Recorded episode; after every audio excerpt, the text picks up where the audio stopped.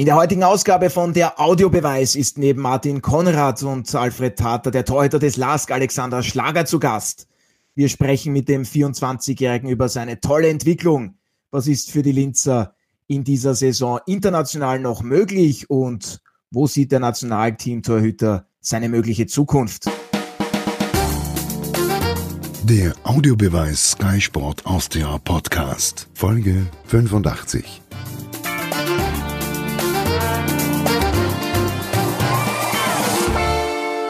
herzlich willkommen bei einer neuen Ausgabe von der Audiobeweis auf Sky Sport Austria. Ich freue mich, dass Sie wieder dabei sind, ja, und wie fast schon gewohnt, mit dabei sind heute wieder mein Kollege Martin Konrad. Grüß dich. Servus, grüß euch. Sky-Experte Alfred Tater. Hallo. Hallo. Ja, und dann haben wir heute auch wieder einen Gast dabei und ich freue mich sehr darüber, dass uns Alexander Schlager, der Torhüter des LASK, zugeschaltet ist. Ich begrüße Sie recht herzlich. Hallo, grüße euch. Danke für die Einladung.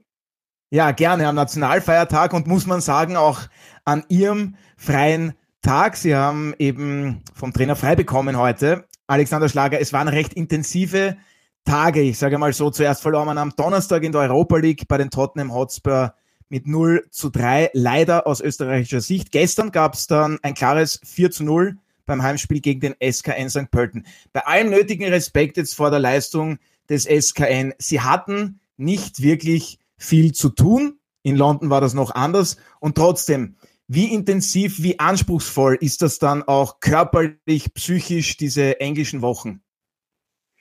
Ja, ich glaube, ähm, prinzipiell ähm, körperlicher Natur ist jetzt nicht so tragisch bei mir. Also ich fühle mich jetzt körperlich nicht so, dass ich jetzt komplett müde bin. Aber es ist doch immer der Matchtag, die Matchtag-Spannung und einfach, äh, ja, das äh, ins Hotel gehen und ähm, einfach auch die, die, die mentale Anspannung im Spiel, was man doch als Torwart dann schon sehr, sehr merkt, auch vor allem in solchen Spielen, wo man dann vielleicht nicht so viel zu tun hat, aber trotzdem irgendwie immer auch versuchen muss, auf On zu sein, weil ja doch jederzeit irgendwas passieren könnte. Und ähm, ja, ich glaube, dass das eigentlich vom, von meiner Seite her die größte Anspannung ist, aber ich habe mittlerweile einen guten Weg gefunden, wie ich damit umgehe. Von dem her äh, bin ich das mittlerweile schon gewohnt. Sehr gut. Ja, Gratulation auf jeden Fall zum klaren Heimerfolg gestern. Bei den Tottenham Hotspur war man unter Anführungszeichen leider praktisch chancenlos. Jetzt war es dann so, dass da auch Kritik aufgekommen ist, hat man wahrgenommen, auch in den Medien teilweise. Wie haben Sie das wahrgenommen und ist diese Kritik überhaupt verständlich? Ist Ihrer Meinung nach berechtigt? Also ich glaube, ähm, dass wir selber unsere größten Kritiker sind und äh, wir vor allem nach so einer Partie, wo du dann 3-0 verlierst, äh, schon selber hinterfragst, warum und woran hat es gelegen. Aber ich glaube, ähm, ganz so die Kritik in der Öffentlichkeit kann ich nicht so nachvollziehen, weil man muss einfach sagen, dass Tottenham Hotspurs mit einer Mannschaft äh, am Feld steht, die ja doch einfach deutlich über unserer Qualität zu stellen ist. Und das hat man, glaube ich, in dem Spiel gemerkt, dass wir ähm, ja doch an unsere Grenzen gekommen sind. Und äh, ich glaube einfach, äh, dass wir vielleicht in der ersten Halbzeit in manchen Momenten ein bisschen zu zögerlich waren, wo wir vielleicht nicht ganz so das Spiel am Platz gebracht haben, das wir uns vorgestellt haben.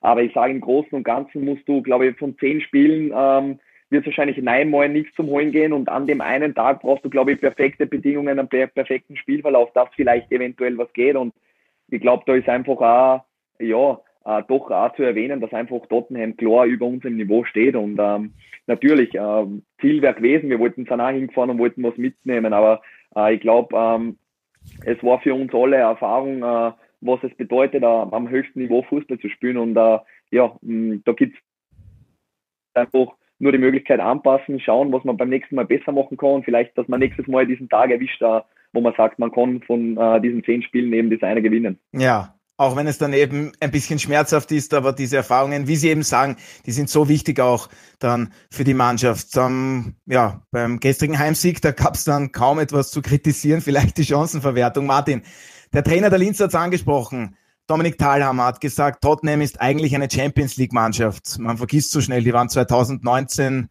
im Finale gegen Liverpool, haben dort verloren. Ist da meiner Meinung nach überhaupt Kritik berechtigt? Immer ist Kritik berechtigt, weil der Preis äh, für das Gute ist ja der Lohn für das Bessere. Wow. Also insofern, äh, glaube ich, muss man das auch so sehen. Ich könnte jetzt auch sagen, der Lask ist auch irgendwie eine Champions League Mannschaft. Letztes Jahr Champions League Playoff, ähm, knapp gescheitert in Belgien. oder gegen, gegen äh, Brügge. Das heißt, äh, der Lask hat ja auch selbst Ansprüche. Die Mannschaft ist schon lange zusammen. Die Mannschaft äh, hat äh, diese Art des Fußballs in sich. Und ich glaube, das ist auch etwas, was man jetzt wieder sieht. Man verfeinert es, finde ich, sogar noch ein wenig. Nämlich, wenn der Gegner sehr tief steht, dann versucht der Lask auch noch mehr Ballbesitz zu haben. Was mich aber auch interessieren würde, ähm, ist natürlich die Frage, es gibt ein paar Leader beim Lask. Einer davon ist heute bei uns der Alexander, aber natürlich auch der Trauner und der Holland. Und wenn ich dann das Spiel gegen Rapid hernehme, da fällt Gernot Trauner, das Ergebnis ist bekannt. In England, in London fehlt James Holland quasi, weil noch ein paar Minuten was vorbei. Und auch da ist das Ergebnis bekannt. Vielleicht sind dann doch ein paar Keyplayer, die nicht so einfach ersetzbar sind, wie vielleicht viele in der Offensive, wie man offensichtlich mittlerweile gesehen hat, wo es eben doch auch Veränderungen jedes Jahr gegeben hat in den letzten ein, zwei Jahren. Und da war es eben dann schon möglich, leichter vielleicht Ersatz zu finden. Ich glaube, das ist im Moment das Hauptproblem. Aber ich finde, ähm, auf hohem Niveau zu kritisieren, steht uns allen zu.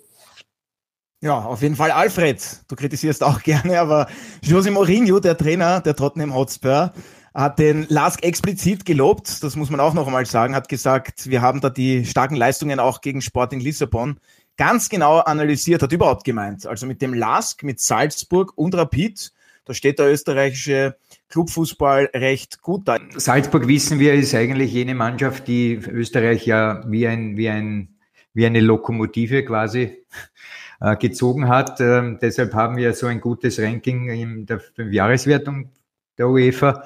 Aber wir haben jetzt mit Rapid und mit dem LASK auch ähm, noch zwei Mannschaften, die international wirklich hervorragend auftreten.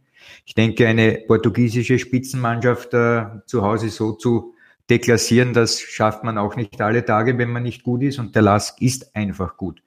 Wir wissen, dass der LASK jetzt schon über Jahre hinweg dieselbe Spielanlage pflegt und auf diese Spielanlage hin auch die Spieler scoutet und dann auch verpflichtet. Und wenn ich jetzt das so salopp formulieren möchte, denke ich, dass der Lask noch nie so gut aufgestellt war, in der Breite vor allem auch, so wie jetzt.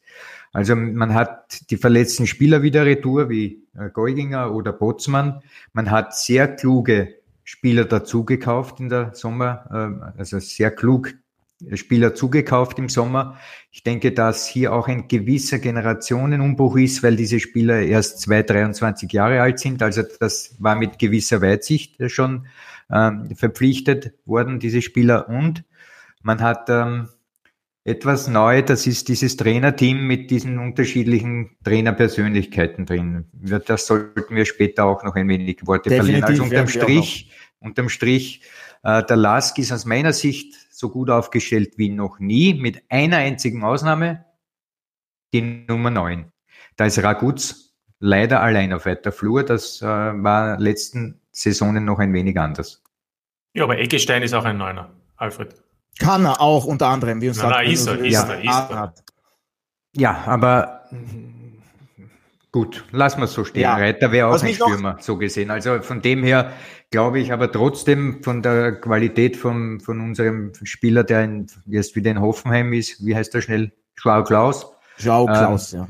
Da, da hat, glaube ich, Egelstein noch ein wenig einen Weg hin.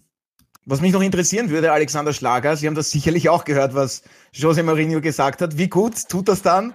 Wie nimmt man das wahr, wenn so ein Welttrainer so über die eigene Mannschaft spricht?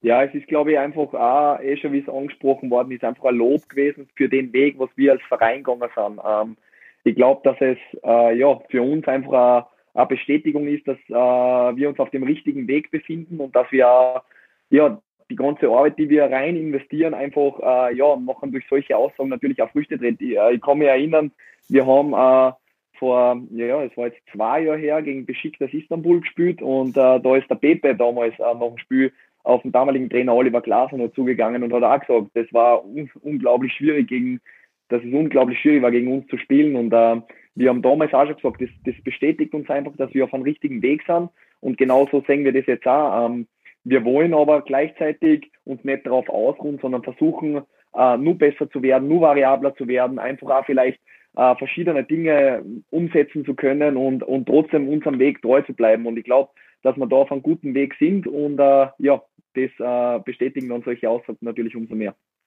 Da ja, darf ich nur ergänzen, da darf ich nur ergänzen, das war interessant auch äh, in, in der Vorsaison international, jetzt weiß ich nicht, ob es das Playoff-Spiel gegen Brücke war oder dann in der Europa League, äh, da gab es auch einen Gegner und das habe ich auch zufällig erfahren, äh, die ein Videostudium vom LAS gemacht haben. Und ich weiß nicht, wie es dem Alex Schlager geht, wenn man ein Videostudium macht, man sieht halt dann meistens seinen Gegner, man glaubt, man weiß ja alles oder man erkennt sehr vieles. Und die Spieler von dem damaligen Gegner, ich glaube es war die Brücke, haben dann gesagt, wie sie dann das erste Mal in Linz gespielt haben, da haben sie zwar gewonnen und gesagt, aber leider, das war ganz anders als im Videostudium. Sie dachten sich, aufgrund des Videostudiums, das wird schon klappen. Und dann kam eben das Spiel und die Praxis, die Realität auf dem Spielfeld, das Pressing, das ständige Anlaufen, den Gegner immer wieder quasi ärgern. Das hat die Belgier ziemlich überrascht, in dem Fall im positiven Sinn für den Lask, auch wenn es am Ende nicht geklappt hat. Aber ich will damit nur zum Ausdruck bringen, also äh, deswegen, weil du sagst, der Pepe hat es gesagt, das ist dann oft so, dass man, glaube ich, dann auf dem Spielfeld selbst erst merkt, was es bedeutet, auch gegen den Lask zu spielen. Und ich glaube, Salzburg äh, spricht ja ähnlich über den Lask, weil eben da auch die Spieler erkennen, die Qualität und natürlich auch äh, die Konkurrenz. Ja, Alexander Schlager. Alfred Tat hat es schon angesprochen, die Tiefe, die Breite im Kader. Jetzt hat man wirklich beeindruckend gespielt gegen den SK in St. Pölten, das muss man so sagen. Manche haben das gar nicht so erwartet. Sehen Sie die Mannschaft in dieser Saison verbessert? Ist man besser geworden, tiefer?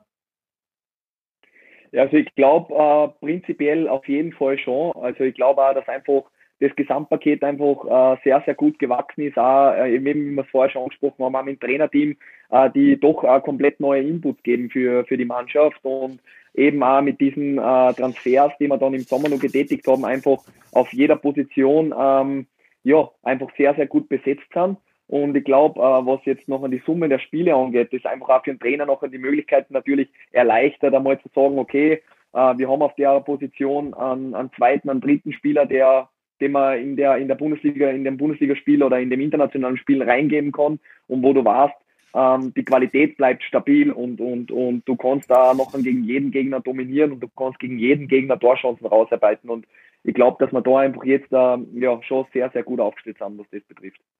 Alfred, was hast du eigentlich getippt? Lars gegen SK St. Pölten? Ich weiß es wirklich nicht.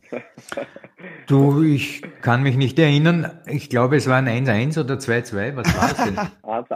ich weiß es wirklich nicht. 1-1. 1-1. Aha. Also du hast, du, Alfred, du hast dem Lars no. nicht so eine Leistung zugetraut. Na Moment. Zwischen Leistung und Resultat ja, besteht nie ein, nie ein, ein direkter Zusammenhang. also ich hätte Ihnen sicher eine gute Leistung zugetraut, aber das Resultat äh, hätte ich eben anders gesehen, weil ich dachte, dass St. Pölten, die ja im in dieser Herbstsaison eine recht gute Figur machen, ähm, durchaus in der Lage sind, genau in, in, in Linz etwas zu holen, aber das war gestern chancenlos. Ja, ja und der Woche ja. frei hatten sie auch, aber nicht einmal das hat was genutzt. Na. Ja, aber der Lask war eben sehr dominant. Jetzt haben wir schon oft Trainerteam gehört. Da gibt es ja seit dieser Saison eben mehrere verschiedene Positionen. Valerio Ismail, wir kennen die Geschichte, ist nicht mehr da. Es ist Dominik Thalhammer gekommen, der ist der Cheftrainer und wie kann man sich das vorstellen, Alexander Schlager? Es gibt ja für die Defensive, für die Offensive, für die Standards einen Trainer. Also das ist, da ist schon sehr viel Personal vorhanden. Wie genau ist da die Aufteilung? Funktioniert diese dann auch schon wie gewünscht? Ja, also definitiv. Ich glaube, dass da das, das, Trainerteam sehr, sehr viel Arbeit in das investiert. Äh, auch jetzt in einer Gruppe, dass das einfach am Platz alles greift und alles perfekt hinhaut. Ähm, natürlich war es für uns Spieler am Anfang komisch, weil äh, ja, auf einmal so viel, bei uns sind ja die, die Trainer in Rot gekleidet, so viele rote Leute am Platz äh, stehen, aber mittlerweile muss man wirklich sagen, greift das eine ins andere und ähm, es ist ja immer so ein Übergang, äh, der Trainer leitet, wir trainieren oft in äh, zwei Gruppen oder machen dort eine Spielform und dort eine Spielform und, und da sind zwei unterschiedliche Trainer am Werk und und äh, unser Haupttrainer äh, ist nachher eigentlich so, der beobachtet das und wenn ihm was auffällt, dann gibt er sofort Input, sagt das alles, wie er sich das vorstellt und, und jeder andere Trainer hat in dem seinen Spielraum, um äh, ja einfach mit der Mannschaft zu arbeiten und es ist irrsinnig cool, also ist wirklich eine, eine lässige, äh, lässige Zeit, wenn du draußen am Platz bist, es geht voll zu und äh, es ist laut und äh, es ist richtig Leben drin und es macht richtig, richtig Spaß nachher. Ne? Ja, und einen davon kennen wir ja sehr gut, Stefan Helm, der war ja bei uns in der Analyse tätig, hat auch einen guten Weg bis jetzt gemacht, ist dann eben für die Offensive zuständig. Martin, dieses ja, ich bin froh, dass es einen Dormann-Trainer gibt beim LASK, nachdem es so viel Spezial gibt. ja, den gibt es natürlich auch. Gibt's noch, Habe ich vergessen, Verzeihung, aber das, das ist ja nichts Neues. Das, das wollte ich jetzt da nicht erwähnen. Aber Martin, man kann schon sagen, das ist das amerikanische Modell. Das hat dann auch in England, ja, hat man übernommen, dass da eben so eine Art, der Trainer ist der Manager und dann gibt es da eben sehr viele verschiedene Trainer, die eigene Bereiche haben. Ist das schon, eigentlich gehört sich das jetzt schon so? Oder ist das zu viel des Ganzen? Was meinst ich weiß du? Weiß nicht, ob es gehört. Ich glaube, es ist auch eine finanzielle Frage. Ich meine, Salzburg äh, fabriziert und praktiziert es ja schon seit Jahren. Ja, dort ist ja der Staff teilweise größer als äh, das Angebot an Spielern, äh, weil ja da noch dazukommen nicht nur ausgebildete Trainer, sondern auch Dolmetsch und Physios und, und, und. Ich meine, der Lask hat ja ebenso viele mittlerweile.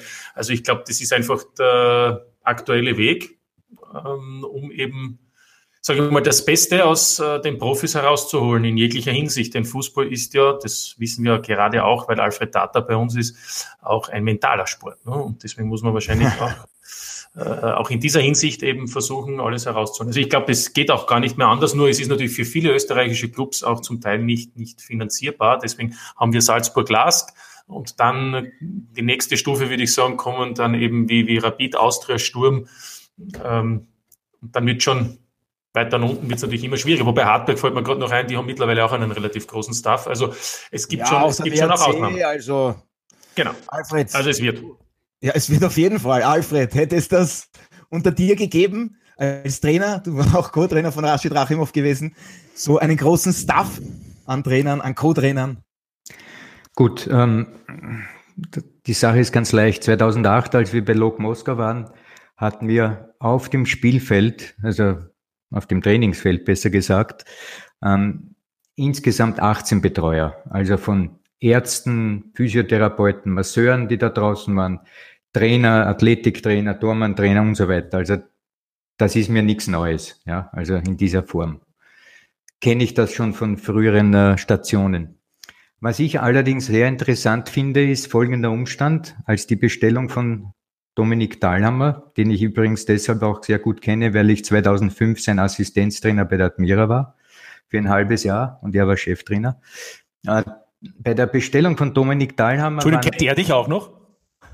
oh, Martin, du bist wirklich böse. böse. Martin Konrad die, ist ein böser Mensch.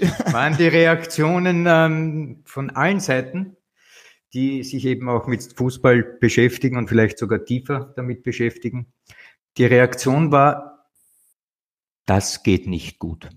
Und wenn ich dann die Frage stellte, warum? Keine Persönlichkeit.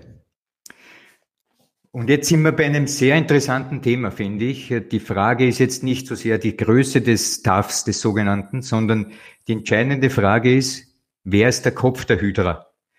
Und ähm, warum ist dieser Kopf dann entscheidend? Und was ähm, aus der, aus dieser Ableitung, die ich gerade mache, aus meiner Sicht folgt, ist, die Persönlichkeit des Trainers ist so ein Schlagwort, aber den muss man auch ein wenig äh, analysieren.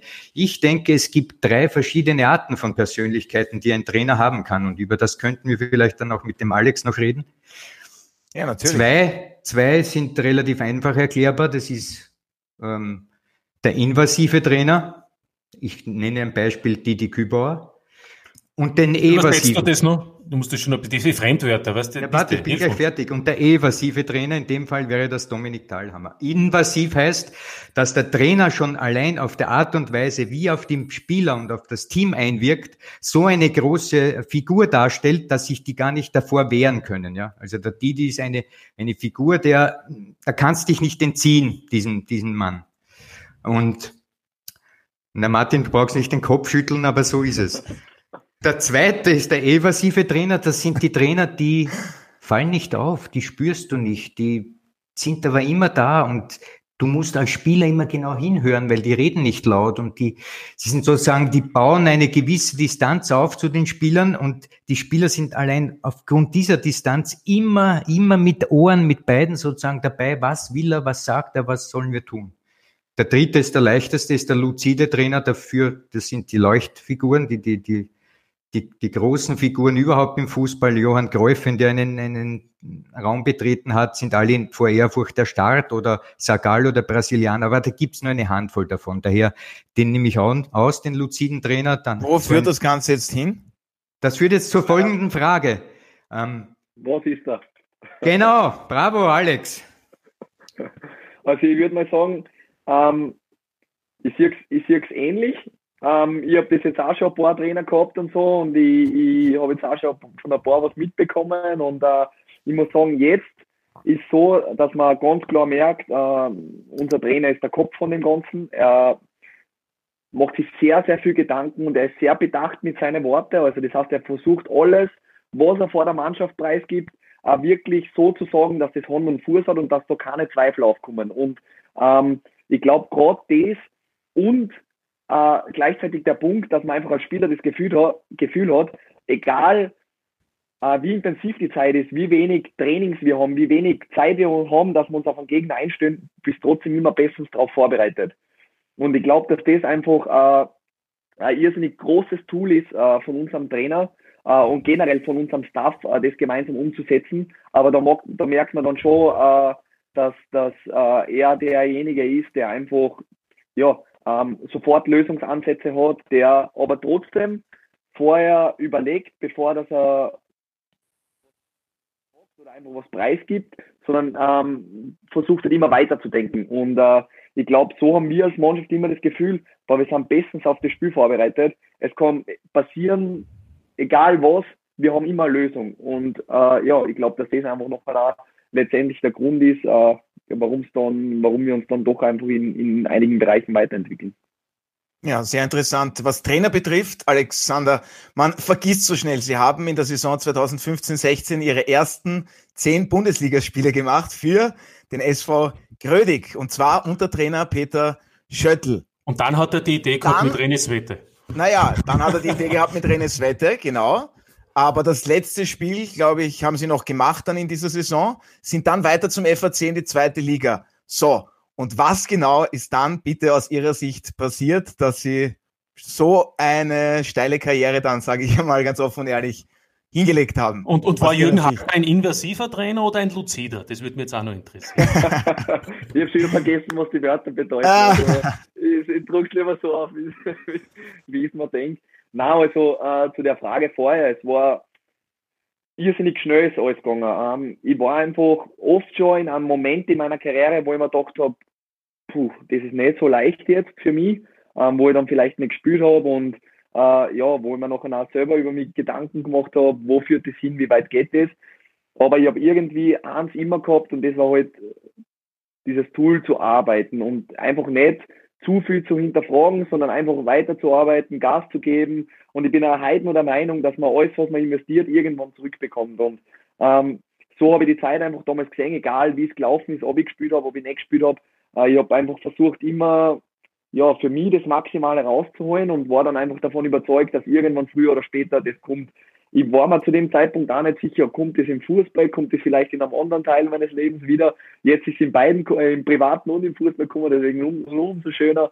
Ähm, aber ich glaube, das ist noch ein einfach das, das gewesen, warum es dann letztendlich auch so, so geworden ist, wie es jetzt ist. Und äh, ja, das war einfach, ist eigentlich so die größte Stärke, äh, die ich in der Zeit gehabt habe oder noch immer habe, hoffentlich.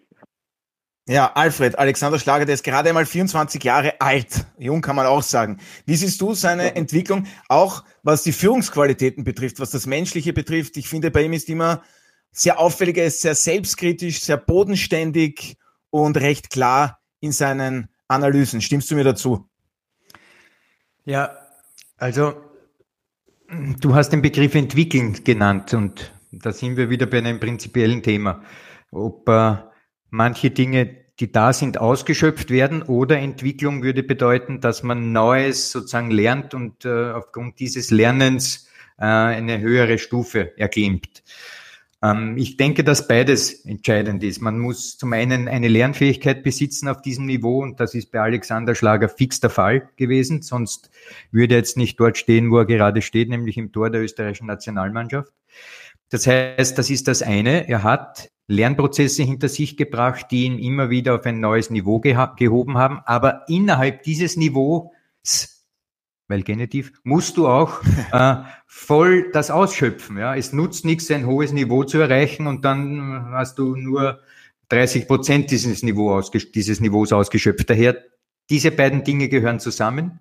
Lernen und dann innerhalb des Erlernten das auch anwenden und voll ausschöpfen. Und da glaube ich, brauchen wir bei Alex überhaupt nicht lang diskutieren. Er hat beides binnen ein paar Jahren wirklich bravourös für sich erarbeitet. Ja, wirklich beeindruckend. Alexander Schlager, wenn ich richtig informiert bin, Sie haben, glaube ich, bis zum 13., 14. Lebensjahr eigentlich auf dem Feld draußen gespielt, sind dann erst ins Tor gegangen. Warum eigentlich kam dieser Wechsel dann zustande? War sicher bisher einer der klügsten Entscheidungen in meinem Leben. Ich glaube, dass ich es einfach läuferisch nicht erblasen hätte. okay, aber finden Sie auch, dass Sie eben, dass das ein Vorteil ist, dass Sie draußen gespielt haben, weil fußballerisch, das steht außer Zweifel, Sie sind absolut gut dabei, spielen immer wieder großartig mit, symbolisieren beziehungsweise geben eben diesen modernen Torhüter-Typ, den es eben gibt, auch so wie ein Manuel Neuer eben. Ist das vielleicht eins der Geheimnisse? Ich sage, schlecht hat mir sicher nicht da zu der Zeit. Also vor allem, weil ich halt auch in, auf einer Leistungsstufe am, am, am Feld gespielt habe, äh, wo man einfach auch gegen die besten Mannschaften in Österreich in der Altersgruppe gespielt hat. Ähm, von dem her glaube ich nicht, dass wir schlechter haben. Aber ähm, ich bin trotzdem auch der Meinung, dass man sehr viel lernen kann, wenn man es will. Und ähm, genauso war es bei mir auch. Ich habe dann äh, nicht versucht, mich auf dem auszuruhen, weil es wird einfach immer schneller und ähm, auch mit den Spielern. Es entwickelt sich einfach immer mehr, sie verlangen auch immer mehr von dir und äh, da muss man einfach auch auf der Höhe bleiben und, und, und, und will auch natürlich äh, ja, für sich selber eine gewisse Sicherheit mit, mit dem Ball bekommen, wenn ich einen Rückpass kriege oder wenn ich einen Ball am Fuß habe und äh, da einfach auch eine gewisse Souveränität ausstreuen und deswegen habe ich einfach immer weitergearbeitet an, in dem Bereich, weil ich mir dessen bewusst bin, wie wichtig das einfach ist im, im heutigen Fußball. Und ähm, ja, und ich glaube, dass nachher die Summe von dem Ganzen einfach äh, das nachher so, so bildet, wie, wie es heute ist, ja. Martin, ist Alexander Schlager aktuell der beste österreichische Torhüter? Ja, unterschreibe ich. Ich kommentiere auch öfter Spiele von ihm. Ich sage das auch deshalb, weil ich seinen Werdegang jetzt doch schon länger verfolge. Ich finde, er hat das Gesamtpaket. Äh, er ist ja auch übrigens von den Trainern, Managern und Sportdirektoren zum besten Torhüter 2020 gewählt worden.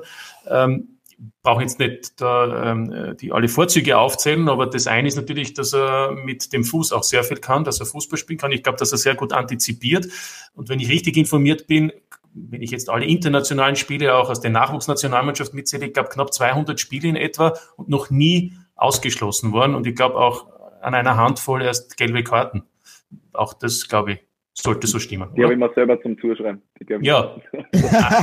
Einmal sogar mit dem FAC den Ranzel gefault, wie man gegen einen Last gespielt hat. Das ist auch ein Thema gewesen. Genau, ja, ja, genau. ja, aber, aber ich wollte nur sagen, also das ist für mich auch ein Zeichen. Das heißt, der Alex Schlager, natürlich ist auch manchmal Glück dabei, nicht? Stichwort Torraub und so. Aber, aber da kommt natürlich vielleicht auch das Antizipieren, dass man eben rechtzeitig da ist oder doch noch einen Schritt wartet, um vielleicht dann gar nicht in diese Situation zu kommen, um eins gegen eins spielen zu müssen und vielleicht auch ein Foul machen zu müssen. Äh, und ich finde es deshalb auch interessant, weil ich ja auch äh, mit dem Teamchef ab und zu diskutiere, wer ist jetzt die Nummer eins und wer nicht und wer Franco Foda ist eben leider, unter Anführungszeichen leider, er schätzt ihn ja sehr, den Alex Schlager, aber ist eben einer, für Franco Foda geht es vor allem auch ein Faktum beim Torhüter, ist die Größe. So, und Alex Schlager ist 1,84, stimmt das?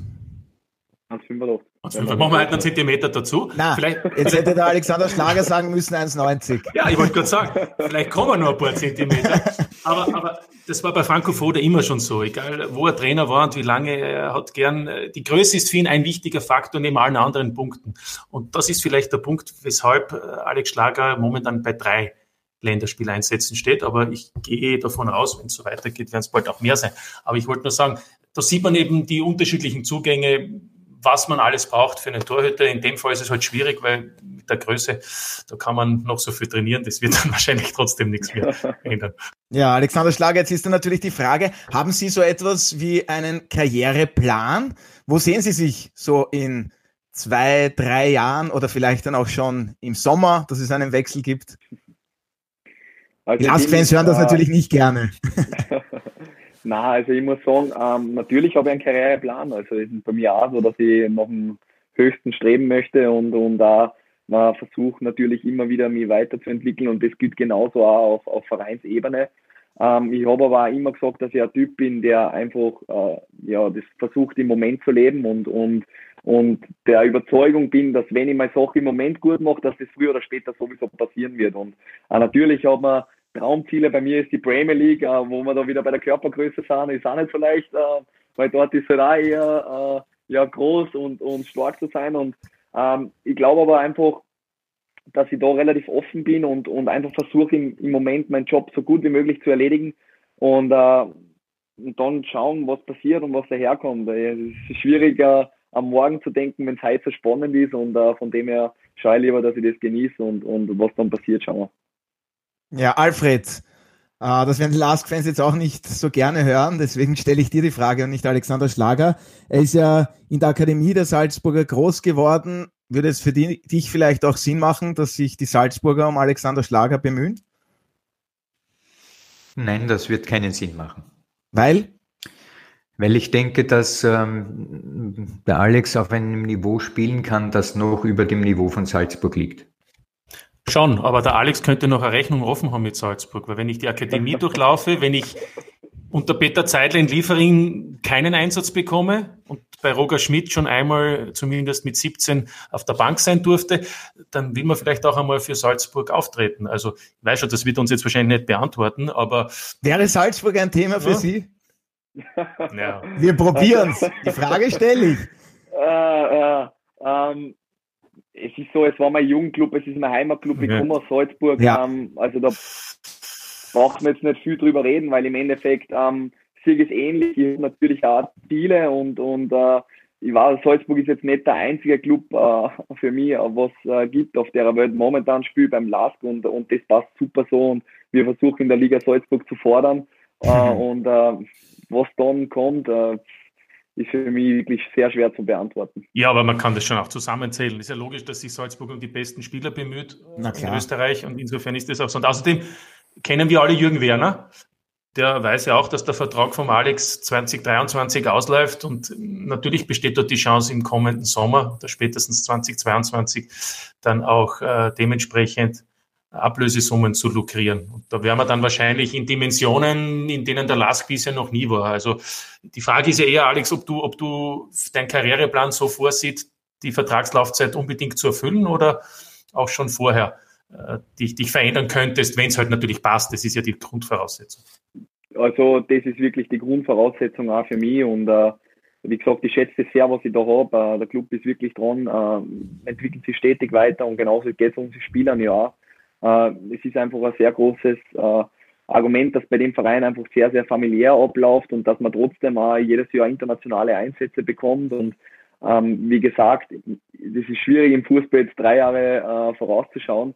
Ähm, aber ich fühle mich momentan einfach wohl. Aber natürlich ist es auch so, dass wenn äh, richtige, was Richtiges äh, kommen würde, was passen würde, einfach, dass man sich darüber Gedanken macht, was ja einfach sehr human ist in dem Bereich und äh, genauso ist bei mir auch. Wie gesagt, momentan ist nicht der Fall und, und war es auch noch nicht der Fall. Von dem her habe ich mich damit eigentlich auch noch nicht beschäftigt und uh, da schauen wir einfach, was noch in Zukunft passiert. Gut, womit man sich beschäftigen kann. Im kommenden Sommer findet dann hoffentlich die Europameisterschaft statt und ich nehme mal ganz stark an, dass es Ihr Ziel ist, da die Nummer eins zu sein und da könnte man sich ja dann auch mit guten Leistungen präsentieren. Nicht wahr? Definitiv. Also ich glaube, uh, Europameisterschaft ist schon sehr, sehr, sehr, sehr spannendes Kapitel und äh, ist für mich natürlich auch so. Ich war jetzt äh, öfters äh, dabei und, und möchte dort einfach meinen Platz festigen und möchte versuchen, so viele Spiele zu bekommen äh, in der Nationalmannschaft wie nur möglich. Und äh, da ist natürlich auch mein Ziel im, Hinblick Europameisterschaft äh, prinzipiell äh, mal dabei zu sein und, und, und, und dann natürlich auch, wie es halt auf meiner Position üblich ist, wenn nur einer spielen kann, äh, Einsätze zu bekommen. Aber wie gesagt, es ist nur eine lange Zeit, bis dahin kann sehr viel passieren. Ich muss schauen, dass ich mich auf die Leistung konzentriere, die ich beim Last bringen kann und die ja, ähm, ja in der Bundesliga, äh, in die internationalen Spiele und in alle Bewerbe. Und, und dann werden wir sehen, äh, was dann im Sommer ist. Ja, die nahe Zukunft. Alfred, am Donnerstag geht es dann für den Lask in der Europa League weiter. Ludogorets aus Bulgarien ist zu Gast. Die sind national mit einem Spiel weniger, zwei Punkte hinter Plovdiv Zweiter, wurden zuletzt neunmal in Folge Meister. Was erwartet da die Linzer? Ein richtig starker Gegner, oder? Ja, vor allem auch deshalb, weil man einmal, wenn man die Kaderstruktur ansieht von Rasgrad, da sieht man, das ist ein sehr bunt zusammengewürfeltes Team. Also mehr oder weniger ein Repräsentant des äh, globalisierten Fußballs. Äh, Spiel aus aller deren Länder sozusagen. Wunderschön ausgedrückt. Naja, aber das ist die Wahrheit. Das heißt, die Leute dort, äh, die in den Fußball investieren, in, bei Rasgard, haben eben Spieler geholt, die zwar nicht äh, in den einzelnen Ländern die erste Garnitur sind, vielleicht sogar nicht einmal die zweite Garnitur, aber trotzdem äh, ein Niveau erreichen, das sehr gefährlich ist für den Lask. Ähm, also das wird ein, ein wirklich ein schwieriges Spiel, weil die sind abgezockt, abgebrüht, haben, wie ich schon gesagt habe, viele Legionäre, die verstehen, wie man im Profifußball agiert, um erfolgreich zu sein. Das heißt, der Lask muss in diesem Spiel wieder Tugenden haben, die man kennt von ihm, vom Lask und und das wird trotzdem eine harte Nuss. Also ich hoffe, dass man äh, wenigstens drei Punkte holt, weil das wird auch nötig sein. Mehr geht noch nicht. Einmal, na genau, mehr geht nicht, aber es wird nötig sein, um die Gruppenphase vielleicht so abzuschließen, dass man wiederum im, im 16-Finale dabei ist. Ja, Kirill Despodov ist zum Beispiel dort, den kennt man von Sturm, also durchaus guter Spieler. Dann ist in der Gruppe auch noch Royal Antwerpen. Alexander Schlager, muss es der Anspruch sein, dass man Ludogorets zu Hause schlägt und abschließend dann auch noch, dass man international überwintert? Also ich sehe es da relativ ähnlich äh, äh, wie der Alfred. Also ich sage auch, ähm, es muss natürlich unser, unser Ziel sein, am Donnerstag zu Hause äh, zu gewinnen.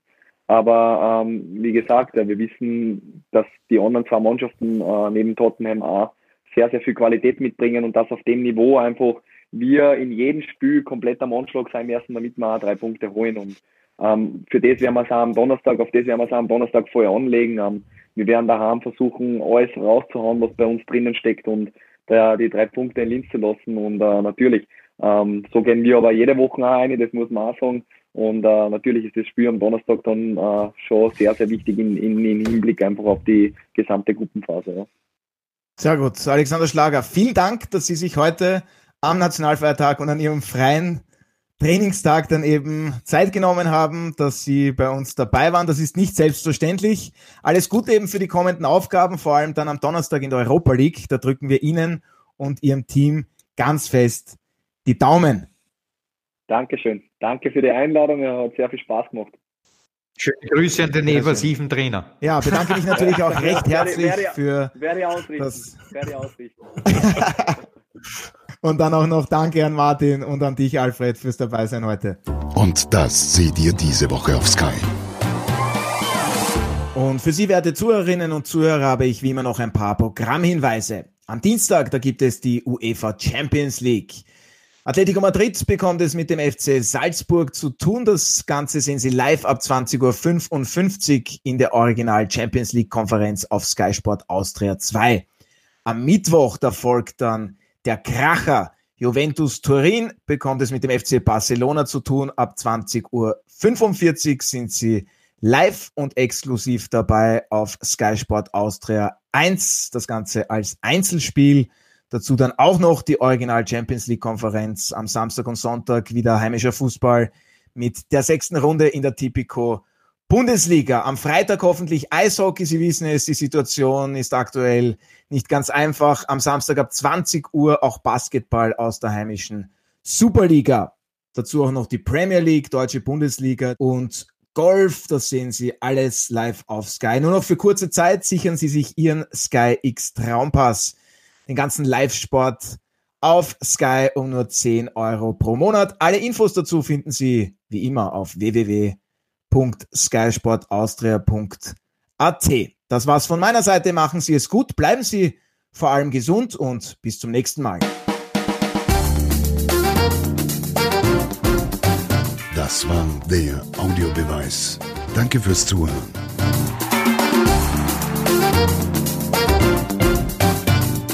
Hört auch das nächste Mal wieder rein.